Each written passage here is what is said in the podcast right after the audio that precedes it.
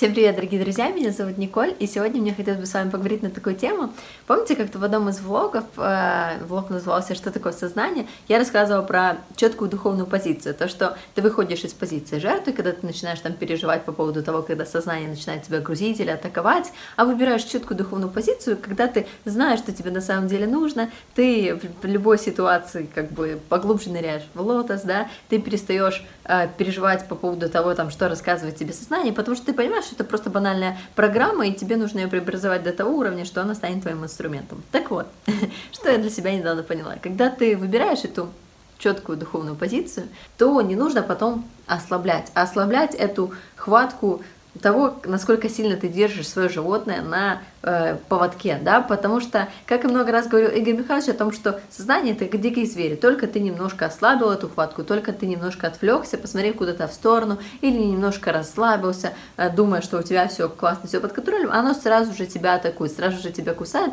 или начинает гавкать, как та вот эта противная мерзкая чихуашка, которая гавкает вечно очень навязчиво, громко, и ты думаешь, как, как бы ее заткнуть, или начинаешь думать о том, что, а почему она гавкает, что она от меня хочет. И вот этот вот момент, когда мы начинаем вот это вот анализировать и думать, что там происходит с этой чихуашкой, то уже в этот момент мы вкладываем в нее внимание. Ну, то есть, и тогда она начинает гавкать с еще большей активностью, да. Но момент того, что мы забываем о том, что кто в доме хозяин, что мы можем просто взять и выставить эту чухашку за бронированную дверь, ведь на самом деле мы понимаем, что есть сознание, что оно отдельно от нас, то что, ну то есть оно постоянно привлекает наше внимание, нужно, несмотря ни на что, всегда отказываться от этого и нырять в лотос, да, и как бы вот это, в этом наша сила, в том, что мы можем перенаправлять внимание в то, куда нам действительно нужно.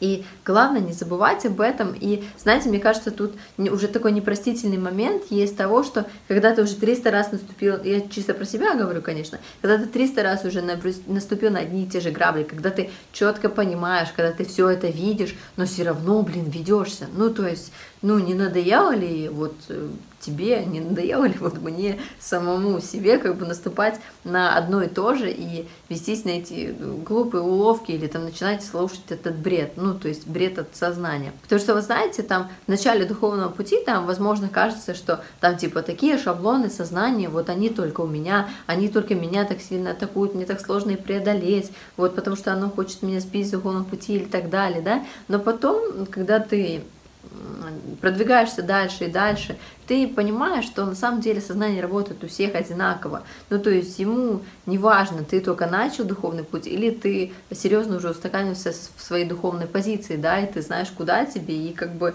э, этот путь, э, это твоя жизнь, да. Оно работает у всех одинаково, рассылка одна и та же. Э, в чем суть? Это в том, что действительно научиться когда ты начинаешь просто его слышать, начинаешь слышать какой-то бред или чувствовать, что подходит какая-то ерунда, действительно нырять внутренне в лотос. И вот на самом деле в любой ситуации, вот просто выработать такую внутреннюю привычку, что вот что-либо только подходит, и ты сразу пух, и туда, еще глубже, еще сильнее в чувство. И вы знаете, тоже еще типичный шаблон на духовном пути, и вот эти вот постоянные мысли о том, что ну, то есть я сегодня чувствую больше, чем вчера, или так далее. То есть, а я там правильно поступила или неправильно, что-то я там своим сознанием что-то сделала не так, а кто-то теперь обо мне подумает плохо, а я сейчас люблю или не люблю, я сильно люблю или не сильно, у меня получается любить или не получается, я сейчас чувствую или не чувствую. Э, это все надо как-то пережить, там, э, защититься, вот такие вот у меня внутренние проблемы, все я, я, я, я, я. Круглосуточно у тебя мысли, все проблемы только о тебе, да, о тебе, ну, то есть ты внутренне там думаешь и переживаешь, продвигаешься ты или не продвигаешься, получается, у тебя не получается, молодец ты или не очень, и это на самом деле это не духовный путь, а это самый жесткий эгоизм, потому что ты круглосуточно занят собой. А духовный путь, и как очень много раз говорил Игорь Михайлович о том, что путь он у всех один, да, и самый короткий, и самый быстрый путь – это делиться своей любовью. В этом и суть. То, что когда ты учишься просто любить, не ожидая ничего взамен. Ну, ты даже не любишь в том смысле, что мы знаем то, что чем больше ты любишь, то тем больше тебе возвращается, да, но это дается нам понимание такое, да, но суть любви не в том, чтобы тебе дали еще больше, а ты любишь от, э, просто от искренности, просто от настоящести, просто потому что тебе нравится это, потому что ну, это твоя потребность любить, ты любишь, это потребность каждой личности. Поэтому нужно учиться именно вот этому, именно простой любви, простой самоотдачи, перестать зарываться вот в этих вот там играх сознанием, там типа любишь ты, не любишь, сильно, не сильно и так далее. А вот учиться ну, как бы работать на полную самоотдачу, постоянно, то есть любить на максимум, постоянно делать на максимум, делать что-то хорошее. И когда это идет от внутреннего, то у тебя все и получается. Ты стараешься, стараешься на максимум, чем ты, ты там не занимался. Там занимаешься ты, к примеру, распространением, да, то ты, блин, не делаешь копипаст просто потому, что ты знаешь, что тебе нужно выполнить определенное количество действий, и типа ты себе вроде бы поставил галочку, что ты сделал. Нет, ну, нужно как бы подходить к этому с желанием. Ну, то есть, когда ты уже подходишь к чему-либо желанию, когда ты действительно знаешь, что тебе это нужно, то ты находишь э, варианты того, как это сделать более полезным. Ну, то есть, ты там, возможно, подбираешь, ну там какую-то там целевую аудиторию, продумываешь, ну то есть э, письмо, которое ты хочешь разослать и так далее. Ну то есть ты ко всему подходишь со смыслом, да, ты стараешься сделать лучше, красивее, как-то э, полезнее, потому что ты стараешься не для себя, а для других, ведь для других всегда приятнее что-то сделать. Ну там, знаете, обычные примеры жизни, что там готовить для себя, кушать как-то лень, да, а приготовить для кого-то всегда намного приятнее, да, и ты как бы это уже делаешь с любовью. Так и во всем, и оно во всем так на самом деле деле и работает, когда ты действительно, ну, как бы стремишься пребывать вот в этом внутреннем состоянии и пребываешь в нем, и когда ты вот работаешь, несмотря ни на что, и работа это заключается именно в твоем выражении любви. И тогда вот, когда ты любишь, ну, то есть в этом твоя задача. Тебе не важно, ну, там, снизошло к тебе, не снизошло, там, типа, сегодня там э, чувства больше или меньше. То есть у тебя постоянно занятость тем, что ты выражаешь свою любовь. И выражаешь эту любовь и в действиях. Делаешь максимально, что от тебя зависит. И Просто нужно переучиться и спрыгивать с эгоистических размышлений о себе и так далее. Ведь вся суть именно в том, чтобы мы показали, что мы действительно научились любить, что мы действительно хотим соединиться с миром духовным, что это важно для нас, что именно этим мы живем, да, именно в этом суть. Поэтому вся суть работы и вся простота заключается в том, что тебе нужно просто непрерывно любить. Вот и все а не то, чтобы ты там ожидаешь, что там э, мир духовный вот сегодня наградит тебя вот таким-то чувственным восприятием. Ну, то есть для того, чтобы ты мог развиваться еще больше или удостовериться в том, что все это на самом деле, ну, то есть правда, и что мир духовный существует, и все. Нет, это твоя задача. Твоя задача любить, и твоя задача обрести жизнь.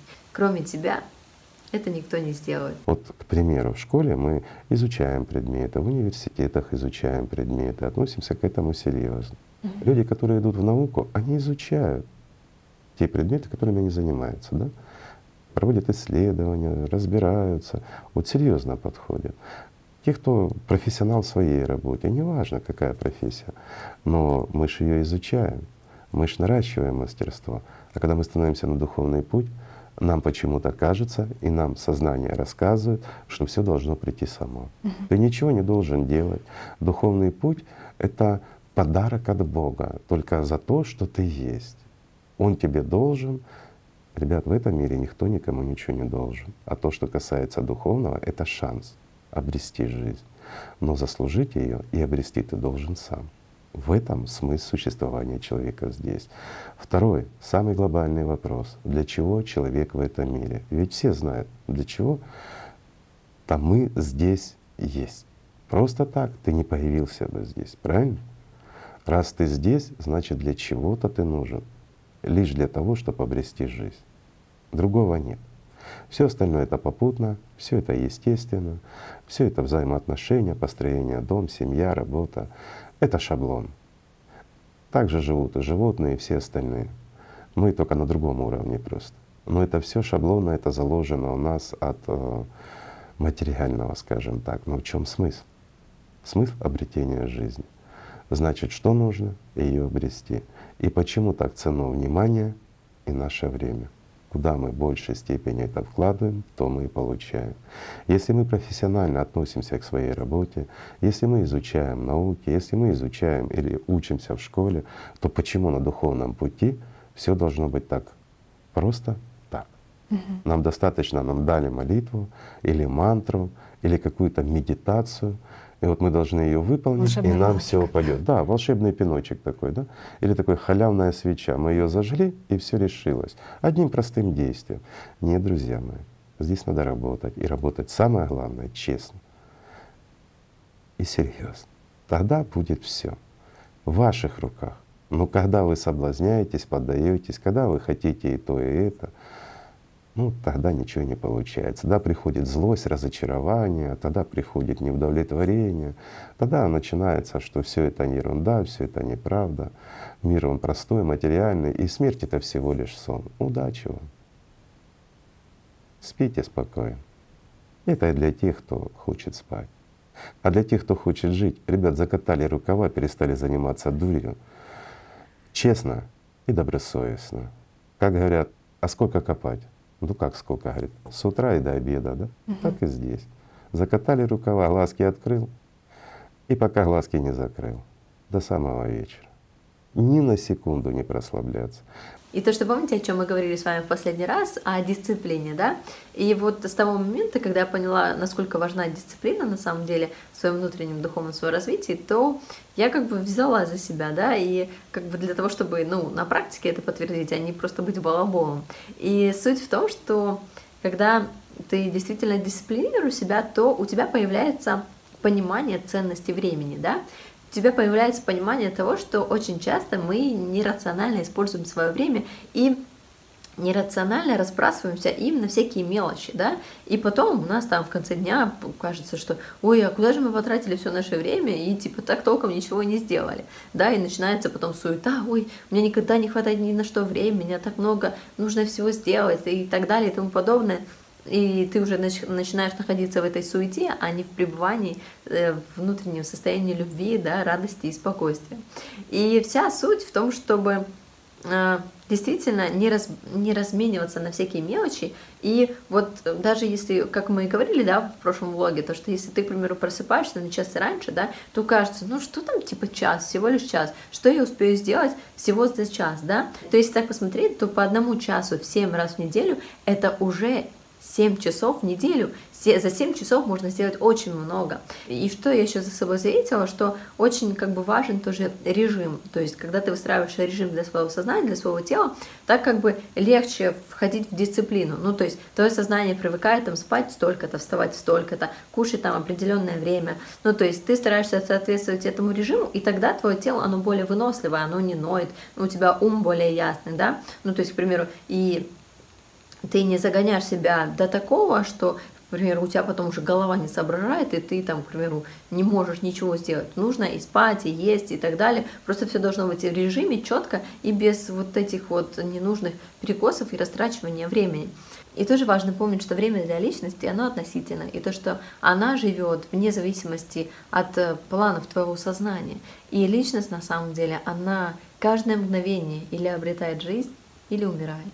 Поэтому Важно понимать, куда ты распределяешь свое время и куда ты распределяешь свое внимание каждое мгновение. И тоже очень часто люди жалуются по поводу того, что время летит очень быстро, и они даже не замечают, как быстро проходит их жизнь. Но если возьмем даже так жизнь среднестатистического человека, при- то мы примерно живем где-то 70 лет, да, где-то из этого 23, ч- 23 года мы находимся во сне, где-то лет 6 мы тратим на еду, года 4 мы тратим на дорогу, лет 10 мы тратим на работу, и 8 лет мы тратим там на такие развлечения, типа посмотреть фильмы, сериалы или поиграть в компьютерные игры. Из этого остается всего 9 лет. И из этих 9 лет, как правило, мы уже прожили половину. Итого у нас остается 4 года для нас. И если учесть то, что мы постоянно находимся в каких-то раздумьях или мыслях о прошлом или будущем, то живем ли мы вообще? И чего же мы тогда потом удивляемся, что жизнь проходит незаметно? И, возможно, сейчас тот самый момент, когда стоит задуматься, куда ты потратишь эти четыре года.